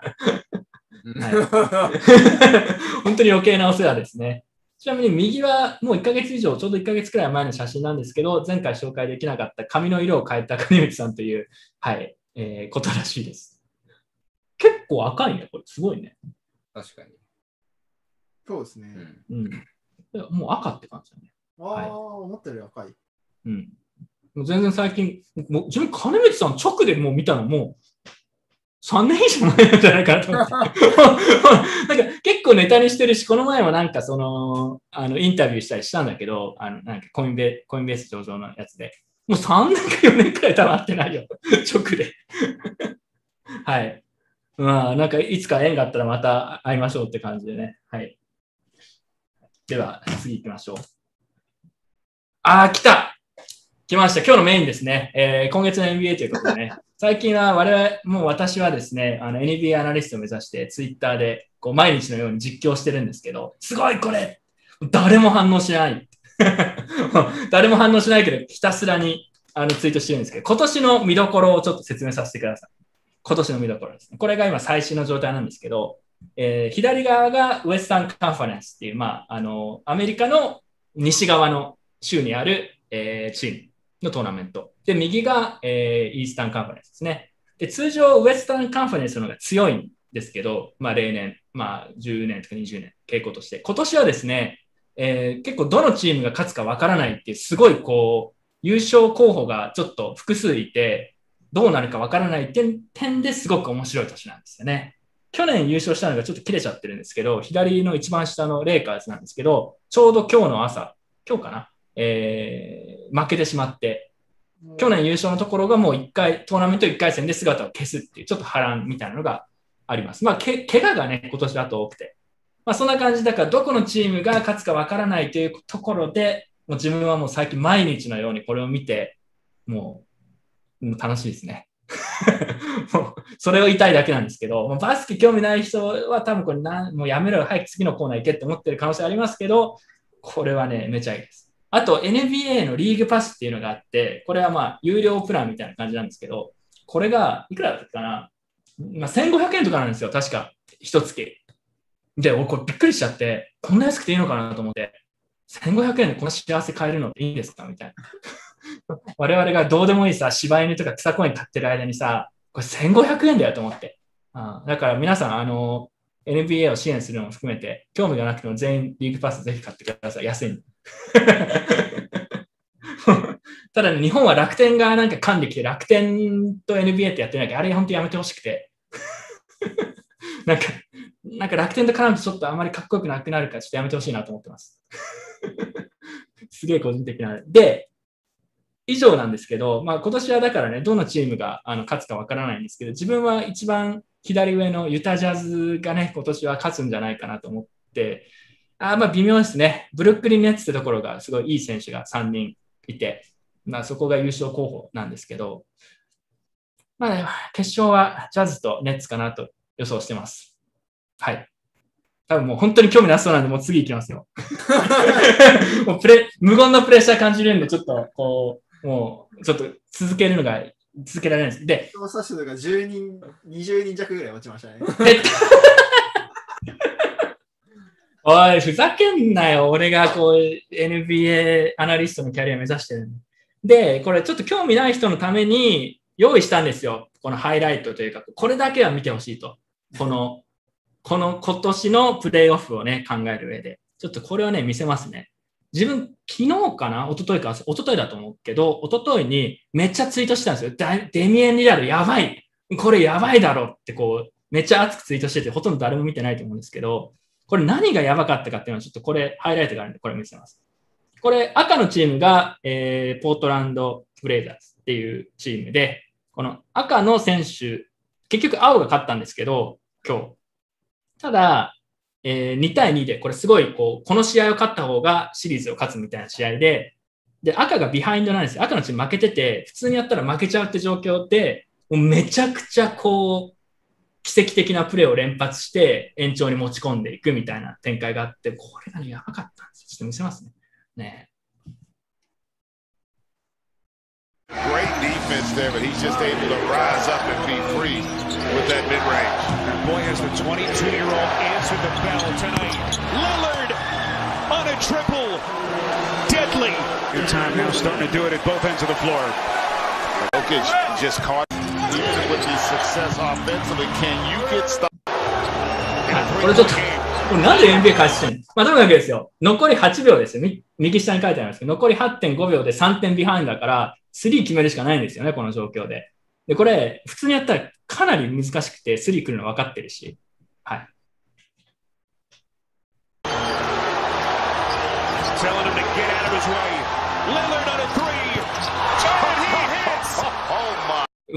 ちょっと、全く反応ねえな、おい。これの凄さ分かってないな、これは。いや、だからこれも俺見ててね、ちょっと一人で部屋で声上げちゃってたからね。あ?で、これが、で、さっきの3点決めて延長に持ち込んだんだけど、Lillard. What time is it, Sparrow? It is Dame time as he is able to deliver は there. いまあまあまあまあ、というわけでね、こんな感じでね、一人でもう3をバンバン決めてって、はい、という話でしたまあ、。イーロンの発言ぐらいどうでもいいっていうコメントがありました分かってほしいこの凄さ分かってほしい、俺。分かってくれないんだろうな、みんな。もうね、トレードなんてやってない。バスケしてこいよって感じですよ、みんな。え、これ3点 ,3 点ってさ、このさ、一番外の枠より外から入れたら3点なんでしょ？そうそうそうそうそう、そうです。?3 点ってどんだけむずいの？ああ、いい質問だね。えっと、なんか人邪魔してなかったらさ、このこれぐらいの人だったらどんぐらいはいはい。の割合で入るもんなの？えっと、スリーポイント、まあ一番いいシューターって言われてステファン・カリーって選手は、ななんかね、まあ何十本も連続で入れられる練習だと。だけどそれはまあトップの選手で、あの100本中例えば95本とか入る選手はいるんだけど練習中だったら、通常だと4割以上スリーポイントを決めるともうすごいって感じ。それはこんななんか今止まってるこの青いやつとかが邪魔してくるから？まあそれもあるね。うん。だからオープンで打つと、まあそこそこの確率で半分くらいで入れる選手は結構いる。けど、えっと、こういうふうにこう、来るって分かってるときは、スリーってやっぱ決めづらくて、あとはドリブルを、なドリブルをした後にシュートするのか、パスをもらった直後にシュートするのかとかで全然難易度って違くて、うんこれすごいのはやるから、自分でドリブルをして、スペースを作って、しかもこのスリーポイントがここのラインなんだけど、うんもうね、数歩後ろから打ってるんだよね。かなり遠いところから打ってるの。これがやばいって話だよね。あ、それだけで難易度は結構上がるんまあ、だ。全然違う、全然違う。うん、数歩だから後ろ下がってから打って、かつドリブルの直後に自分でスペースを作って打ってるから、確率的にも本当はこれすごく難しいもので、これをだから何3回も4回も連続でやるって確率的にも本当はありえないって。あ、これ毎毎回こいつ一人が連続で通してるんだ。そう、そう。チームがすごいビハインドしてるから、もう一人でもう全部決めてるみたいな。これ漫画だよ、これ本当に。漫画。あ、このチームの中でもスリーポイントを連続で決める.もうもう本当、これは本当に歴史的にすごいパフォーマンスっていう。あうん。で、これも今み、あ、これね、見てほしいんだけど、これ、ちょっと視聴者がどんどん減ってる気がするけど、まあいいや、もう続けますよ、ちょっとだけ。今、右下見ると123対132でしょ？で、残り時間2分で、えー9点ビハインドラン。うん9点ビハインドで残り延長2分ってかなりもう苦しくて、ここから逆転することって本当は普段ほとんどないのね。で、ただ拾うでしょ？で、一人でこうやってドリブルして、うんで、これしかもファールもされたから、3点プレーね。うん。ファールされると、通常の2点プラス1本フリースローなんだけど、だから一人でまずこれ3点取ったってなって、まあ、これはまあまあ、これできる人はまあいるんだけど、あ、基本いね。2点なの？ん？あ、基本2点、そうそうそうそう。この円があるでしょ、外の。これがスリーポイントラインって言って、この後ろから打つとスリーポイントなの。その中で打つと2点。で、残り1分ね、1分6秒。で、8点ビハインド、赤が。うんこれ、通常だともう100%、ほぼ100%もう負け確定のパターンで、時間も少ないし。だから勝てるはずない状況なんだよね、これねうん。この状況って今。なんだけど、この、こいつが、リラードが、こうやってやって、一人で、これ距離からめっちゃ離れた距離からシュートして入れて、で、まだ5点ビハインド、まだ負けてる。から、もう一回ドリブルしてきて、一人で。うん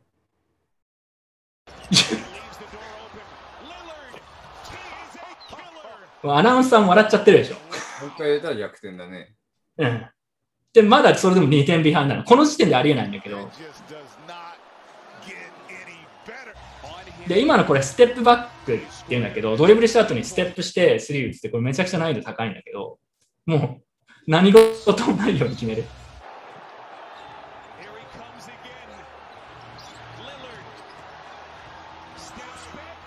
はい。というね、だからこれ本当にありえないプレーですっていう。見て、この、この真ん中のこの人。もうしゃがんじゃってんじゃん。もうありえないと思って。もう、こんだけ頑張ってディフェンスしてんのに、こんなことやられたらどうすんだ俺たちみたいな感じですね。はい。う。うんんちゃんと見方が分かったわ。うん。で、最後にもう一個だけ、もう一個だけ見させてください。お願いします。お願いします。あの、生ハゲが言ってたんだけど、NBA のプレイヤーの、なんかその、運動能力がやばいみたいな話をしてて、それがね、すごいこう、よく見れるダンクの動画があって、クリップがあって、日本人で NBA プレイヤー出たのって知ってます？知らないか。渡辺って選手がいて、2人いるんだけど、八村って選手がアメリカ人との、まあ、ハーフなんだけど、あのー他にも渡辺っていう選手がいて、そいつが、えーこの赤のチーム、赤い方のチームに入ってて、で、最近契約を取って、まあ、正式に NBA プレイヤーになれたって感じなんだけど、そいつが、アメリカのその、ルーキーかな、黒人の選手にものすごいダンクを決められるっていう動画が結構今年、あの、話題になってて、それを見せます。いや、日本人のディフェンダーがぶっ殺されるみたい。これ動画にも書いてあるけど、アンソニー・エドワーズ、murders もう殺人みたい。もうなんか、人間としての尊厳を踏みにじられるみたいな断固される、ね。これ、これを見せたいと思います。ありえないんだよ、なんか運動能力がね。The game is so fast. Timberwolves will take off a little bit of time here. Ooh, they were lucky that wasn't turned over. Anthony Edwards, that time he does finish だからやっぱ with the exclamation point. もう顔半笑いでしょ。こんな顔半笑いだよ。ちょっと、リプレイ出るから。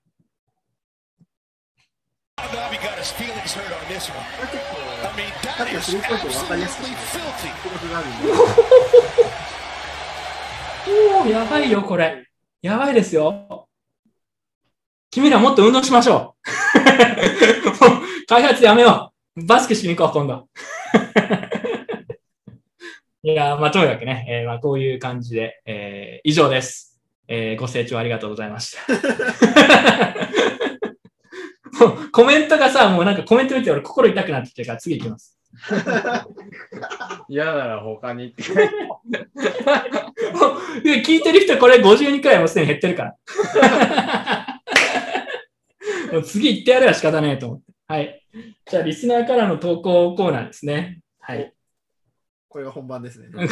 いや、俺はもう本番終わったわもう燃え燃え尽きた。BTC の価格モデルとして ST stock to flow ですね。やメメトカーフの法則を利用したものなどがあると思いますが、これらはどれくらい妥当、今後の価格を考える上で有用だと思いますか？もしくは独自の反省会価格モデルがありましたら共有いただきたいです。Who is Vitalik by Shiv Holder ってことですね。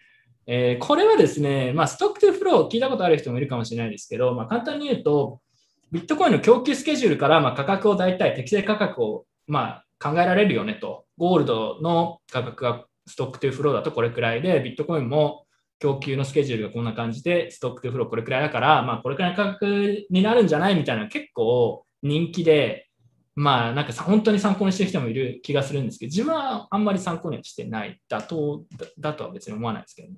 その利用の需要とかは考えないで、供給だけで見てるんで、そのモデルって果たして意味あんのとは思いますけど、まあ、信じる人が多ければ意味があるのかもしれないんで、あれですけど、はい。まあ、それくらいで考えてます。ちなみに、独自の反省会価格モデルがあったら共有いただきたいですこれはね、素晴らしい質問で、これはやっぱりね、反省会のフォロワー数イコールビットコイン1ドル価格ですよね。今、反省会の価格1万6000人くらいなんで、つまり下げ幅まだ1万6000くらいまでは下がる可能性あると思う。適正価格。今ちょっと強いんじゃないかな。でもなんかこう YouTube って基本的になんかチャンネル登録解除ってあんましないんで、いや、そう思うじゃん。上がりにくい。面白い、あ、確かにね。面白いんだけど、でも、その、結構日本人律儀なのか分かんないけど、バブル崩壊するとチャンネル登録やめんだよ。下がるんその、で、他の人と話してて、もうなんか最近18年くらいかな。もはや登録者数が例えば200人とか300人とか下がってんだよねと。そんなことあんの？みたいな話になって。もうなんか見たくもないみたいな感じなのかもしれないけど。うんまあでも、ちょっと下がるときはありますね、その点で言うと。まあでも真面目に言うとそうだね。普通の人は見てなくても登録はしてるパターンあるからね。ありますね。だから僕なんかもうたまりにたまっちゃって、もうななんか全然こう登録の手をなしてないんですよね。はいはいはい。全然見ないやつばっかたまっちゃって。でも情報修正のそのバイアスがあるはずなのに全然まだ下ですから。どんだけ不人気なんだ。でもね、1万6000人もさ、この話聞きたい人本当はいないからね、みんな。バブルだからね、登録してる感はありますね。はい。まあでも今日聞いてくれてる人とかはだから非常にあの大切にさせていただきたいなと思っております。以上です。これちょっとコメントで面白いの来てる。なんかその、フォロワー数増えてないみたいな話になったら、NBA コーナーでふるいにかけた結果だめ。確かに。うーんあれでだいぶ今回も振り落とされた感はしますね。はい、今回はとても真面目で真剣な回だとおっしゃられていましたが、どうでしたか？タッチバックマンさんからですね。ダメでした。全くです。はや NBA の説明にすごい熱意使っちゃいました。今回はそうですね、仕組み上ですね、本当にもう。これ、今回のこの回を真面目にできるっていう人がいるんだったらやってみてくださいって感じ。いやいや、コインポストさんのチャンネル見てください。なんかその中国のマイニングのあれがとか、あとなんだ？イーロン・マスクの発言がとか。ういや、それ、イーロン・マスクの発言の議論とか、どういう気持ちででやったら真面目になるんですか？こう、気持ちがわかんないじゃないですか。こう、真面目にやるっていう気持ちがわかんないじゃないですか。いや、だからイーロン・マスクがこういう、例えばその環境の話について発言をしたら、ビットコイン価格がこれくらい落ちましたみたいな。うん北米のマイナーとあれし話しましたっていうので、北米のマイナーと話したらしいですみたい いや、気持ちがわからん。な。取り戻して、取り戻して純粋な心。わかんないですね。まあでも、今だかつてでもあの手のニュース真面目に向向き合おうとしたことなんか、真面目に向き合うって概念はないけどさ、真面目に取り合おうとしたことなかったよね、今だかつて多分。弊社は、弊チャンネルはもう真面目に取り組んだことはないですね。いや、でも真面目な話をするときも当然ありますよ。ありますけど、ニュースに関しては真面目に取り組んだことはないですね、ほとんど。ねそもそもなんかそういう意義がないからなんだけどね。うん、いや、なんかそうそう。まあ、特にここ1、2年とかあんまり面白いニュースがないんで、もう真剣に見てないですね。あ、そうですか？みたいな。はい。えー、次行きましょううん。あ、これの俺この質問結構好きなんだよ。ビットコインをママティックの WBTC にするか、BSC の BT BTCB にするか、どちらかを選ばないといけないときどうしますか？ビットコイン工事ビジョンサイドチェーン会社、誰、誰だよ。これいい質問だよ。マティック知ってる？最近めちゃくちゃ価格上がってた、あのーまあ、イーサリアムのサイドチェーン系のプロジェクトっていう認識なのかな？はい、なんですけど、これどっちに、どっちに入れますか？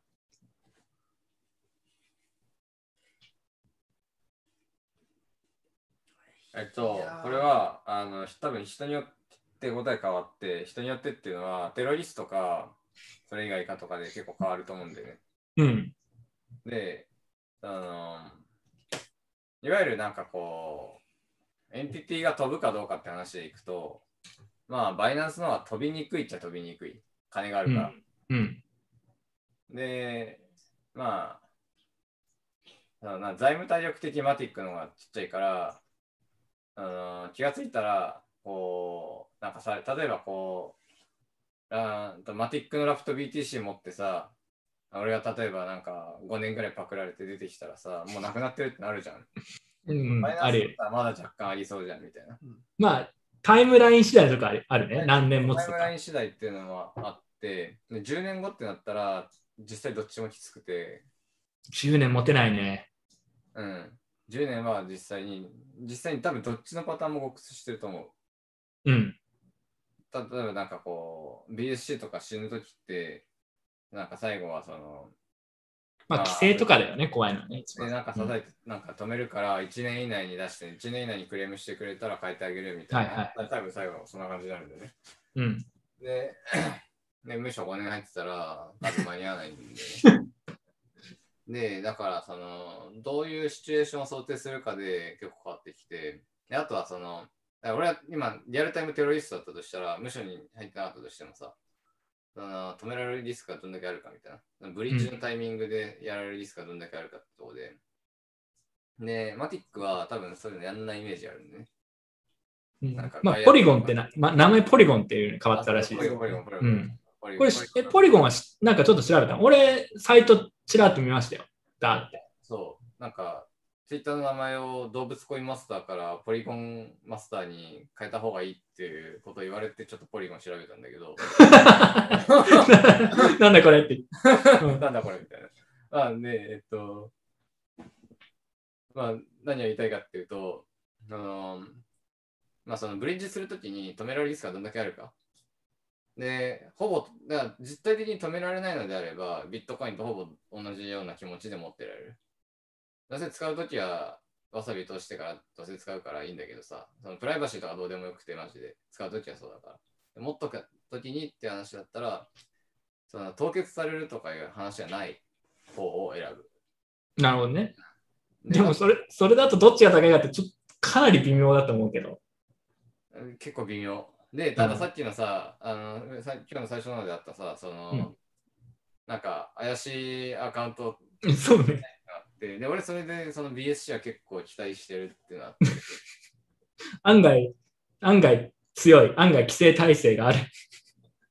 で、規制体制あるけど、規制と向き合った議論の土俵に立たされちゃってるっていうのはちょっと怖くて、なのね。うん、確かにマティックだと小さいからそういうのが逆にないかもしれないですね。そうそうそうそうそう、なんかこう、技術屋さんの延長上な顔して、ディーセントライズをとか言って、で、そこまで大きくないから、その、あんまりああのやばいやつのロンダリング系で関与しないから、結果的に確かにね。大丈夫で。っていうのが見えるから、で、実際、なんか中の人まともそうだし、それなりにかエンティティとして歴史があるから、だから5年、5年パクられて出てきたときに、マティック、まあ、ポリゴン、名前また名前変わってるかもしれないけどさ、その時もまあなんかまだ生きてるかもねみたいな気がするから、その意味だと、うん、マティック、マティックに1票。あ、マティック、おー、面白いね。うん、まあ、これ本当にタイムラインを自分で決めて何をしたいか次第だと思うけど、ちなみに、じゃあ、生ハゲは？僕、僕は別にあのリアルタイムテロリストでも何でもないので、僕はって。ね、あの無所に入る予定も計画もないので、いや、突然来るかもしれない。それで言うと、エンティティ的には BSC の方が、どっちもおっさんブリッジには変わんないんで、おっさんカストディ型のブリッジであることには基本的には変わんないんで、うん。まあ、それで言うと、あの BSC の方が、うん。あのある程度、まあ、余力がある。なんかうん事故っても余力があるっていう。うん。で、まあ BSC かなっていう感じ。うん。なるほどね。まあでも、これで自分が一つ、うん。P にした後に、なんか BTCB にして終わりとか、B、W ラプト BTC にして終わりってわけじゃなくて、まあ、そこからなんかガチャガチャうなんか遊ぶわけじゃないですか。はいはいはい。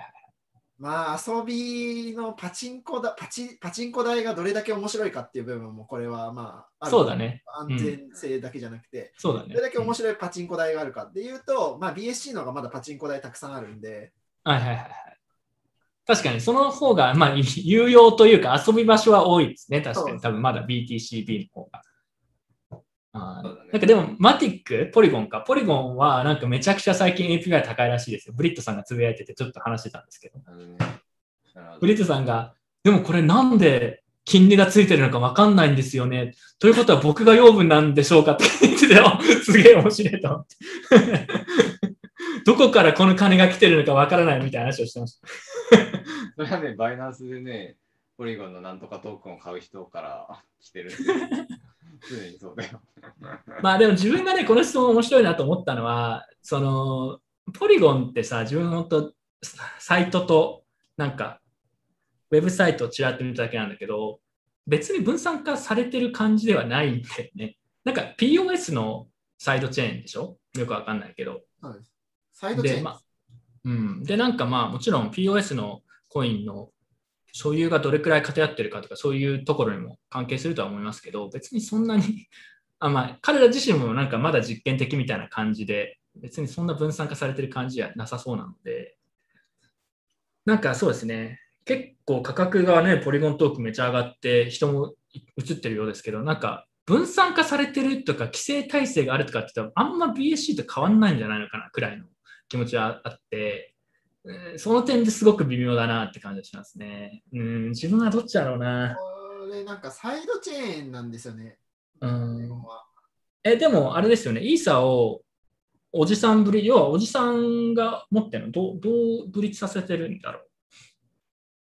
ちょっと細かいとか分かってないんだけど、自分も。うんこう僕もブリッジの詳しい仕組みは全然把握してないんですけど、確かおっさんブリッジですよね。おっさんブリッジなの？いや、WBTC とかと一緒で、、基本おっさんブリッジしか無理なんだよ、いい酒が。うんイーサはマルチシグに入れてるみたいなことでしょ、あ多分。そうでそもそもおっさんブリッジしかでき使用上できないですからね。うんままあ、もしそうだとしたらさ、BSC と変わらないんだよね、分散性。あの、厳密に言うと。うんはい、変と思うわらないです。で、だから、あの論点は、そのタイムスタンスパン、自分がテロリストかどうか、フェラリスがどんだけあるかって。だいぶ特殊じゃないですか、こう。そういうのじゃなかったら、まあ、あんま、あんま変わんななくて、はいでてか、いつでも取引できるんだったら、そもそも、それだったらいつでも取引できる。例えば、こう、なんか事件が起こってから、うん。マーケットで事件が起こってから24時間以内に取引できるっていうぐらいの人だったとしたら、それはね、絶対 BSC の方がいいよ。あの絶対にそう、ですね。えーあいつら救済してくるから絶対。ああ、それいいポイントだと思う。うんあれはありますから。俺もこの2つどっちかというとどっちかというと BSC だなと思っていて、それはまあ分散ということに対して特に偽ってないからっていう。なんかもう、で、なんかあったら彼らが救済しないと彼ら自身がまあレピュテーションの、ね、ダメージが食らうってことで、じゃあもうそっちの方があのやれることも多いし BSC でいいんじゃないのっていう感じかな、どちらかというと。あの、もろもろその BSC ってその全部クリアなんでね。うんアーキテクチャもうん真実も真実態もあー確かに全てがクリアで、で、マティックの方はこう、ディーセントライズって感じにする関係で、なんかいろいろやってるはずなん確かになんかで、よくわからないことが起きる可能性がまだあるって。そう自分の目でちゃんと調べてないんで、うん。で、そう、わかんないし、世の中の大半の人ちゃんと調べてないから誰も誰もわかんないんだけど、うんただ、その中でも BSC はみんな知ってて、うん、すごいシンプル、クリスタルクリア。確かにクリアだね。そのバイバイナンスを信じていれば使えるっていう。信じる、信じる、なんかそう、あのそこまで知識ないベースで、こう普通に正しい、それでも正しく信じられる。うんうん。というわけで、なんか想定以上にちょっと盛り上がったけど、我々はとしてはどちらかというと BSC 派の方が多い感じですね。この2つだと。あれは偉い、あれは偉い。あカナゴカナゴルじゃないよ。生ハゲはね、BSC のエヴァンジェリストなんで。ーいやまあ実際ポリゴン、ポリゴンなんか本当にイーサー、イーサーと同じぐらいセキュリティ、セキュアだっていうふうに考えて使ってる人は結構いるんだ。でいや感、じがあるんで、いやまあそれはそれは違うぞっていう感じ。そうだね。そそれは言っといた方がいいなと思うんだよね。でも別に本人本人たちがそう言ってるわけじゃないんだよね、多分ね。それで言うと BSC はバイナンスを使うのと同じぐらいセキュアなんで、わかりやすい。うんそう、そう、そういうこと、そういうこと。うん、そう。そうだね。課題、ポリゴンはどこまでセキュアかっていうのは誰もわかんないんで、うん。これ多分中の人にもわかんないんで。そうね。なんか、本人たちが言ってるのかどうかわかんないけど、なんかイイーサリアムのサイドチェーンで分散化されて、イーサリアムと同じセキュリティだみたいな、なんか見たことあるんですよ。いや、いやいやいやと思って。ないです。うん、なんか本人たちが仮にそれを言ってるんだとしたら、かなりそれは良くないなとは思うんです。本人が言ってたらそれは良くない。でも、周りが言ってるんだったらあれだけど。さすがにそれはないと思うよ、みたいな。うんその点ではね、BSC は本当にもう 明確だよね、いろんなものがね。も本当にわかりやすうい。うん本当にわかりやすい。まあ確かに。はい悪いとこも全部わかる。はいうん。あ、そしてこれですね。これね、本当は先月紹介しようと思ったんですけど、サトシカードを落札した件話してくれるのを楽しみにしてます。これ、サトシカードをパドルで、ライトニングのオークションで、えー出しまして、1ヶ月以上くらい前に、1ヶ月半くらい前かな。で、えー買ってくれた方がいるんですよ。ありがとうございます。いくらなに30万円くらいですか？ありがとうございます。でちなみに自分的にはコーチさんの高値掴みしてやんのアイコンでツ寧に手順を教えてもらったのが結構ツボでした。結構優しく教えて、いや、これ、これやって。はい。落札については後半は酔っ払ってビットボタンを連打した記憶がおぼろげな記憶にある。酔ってたのね。なんか結構価格つり上がってんなと思ったら。そういうことらしいです。 Fucking Crazy さんからですね。あの、ツイッターで多分この名前で、あのーそのままやってる方なので、あの、ありがとうございました。あのーまあ、正直、サトシカード数年後に価値があるかどうか知りません。ない可能性の方が高いかもしれないですけど、もしかしたらあれくらいの、なんか、初期トークン的なもので価値が出る可能性はゼロではないなっていう感じがします。まあもう半分以上寄付だと思っていただければということで、いや、もう思った以上よりね、高値で売れてしまったんで、あの、有効に活用させていただきます。ありがとうございます。はい。えー、まあそれくらいですね。NFT も聞かなくなっちゃったね。なんか、一時期、めっちゃ高く売れてたりしたけど、はい。まあ想定通りなんだけど。今日これおしまいかな？はい、今日これでおしまいです。早い。早いですね。まあ今日話すことなかったもん。だって、お今日の話3分の1くらい NBA でしょ？みんな、もうなんか50人くらい聞いてる人減ったし、それで、まあショックですよ。逆に普段なんで長かったんだっけ？みたいな。普段だ普段もだってさ、普段中身なかったよ。やっぱニュースを変に真面目に取り扱ってるタイミングがやっぱ長かった。で、今回は結構割り切ってるんで、も変に言って別にニュース真面目でもいいじゃないですか。今日一番真面目な話ってマティック VSBSC だったで。う、そうですね。あのコーナーが一番盛り上がった。確かにあのコーナーが一番盛り上がった。あれ多分送った人はそんな大したこと考えてなかった説あります。絶対そう。はい。まあ、というわけで今回ここまでにします。まあ、早いですけど、ここまでにして、次回は、次回こそはちょっと真面目な話をね、えーしたいなと思っております。準備しましょう、次回。はい。テンション。テンションちょっともう最後ですけど、上げてってください。じゃあ最後、いつも通り、えー音楽を流しておしまいにしようと思います。はい。はいえー、どっちも待ってね。見えるかなはい。では、皆さんまた次回お会いしましょう。Oh man, your boy Kevin just lost lots of money. Oh, but that's okay. I am with you, with you. Oh man, your boy Kevin just lost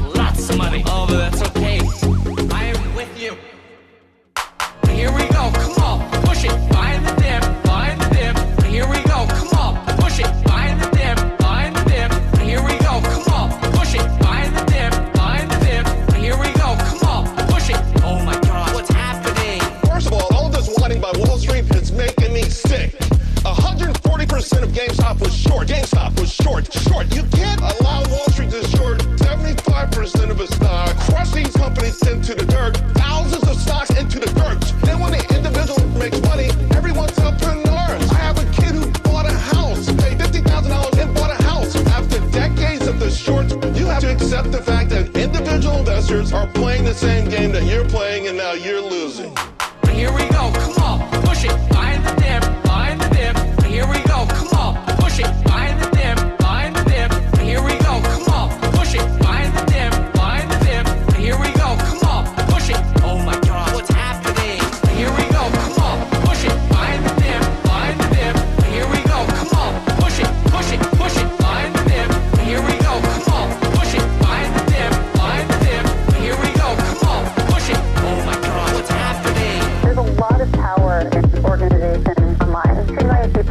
together in a subreddit think it's really funny that the GameStop stock is going up and just affects the market in that way. There's 20,000 people live in a Discord who are spamming rocket emojis, yelling, go to the moon,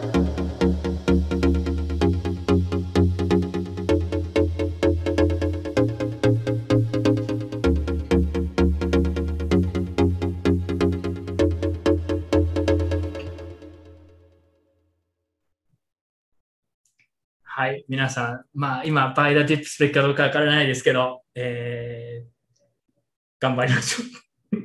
では。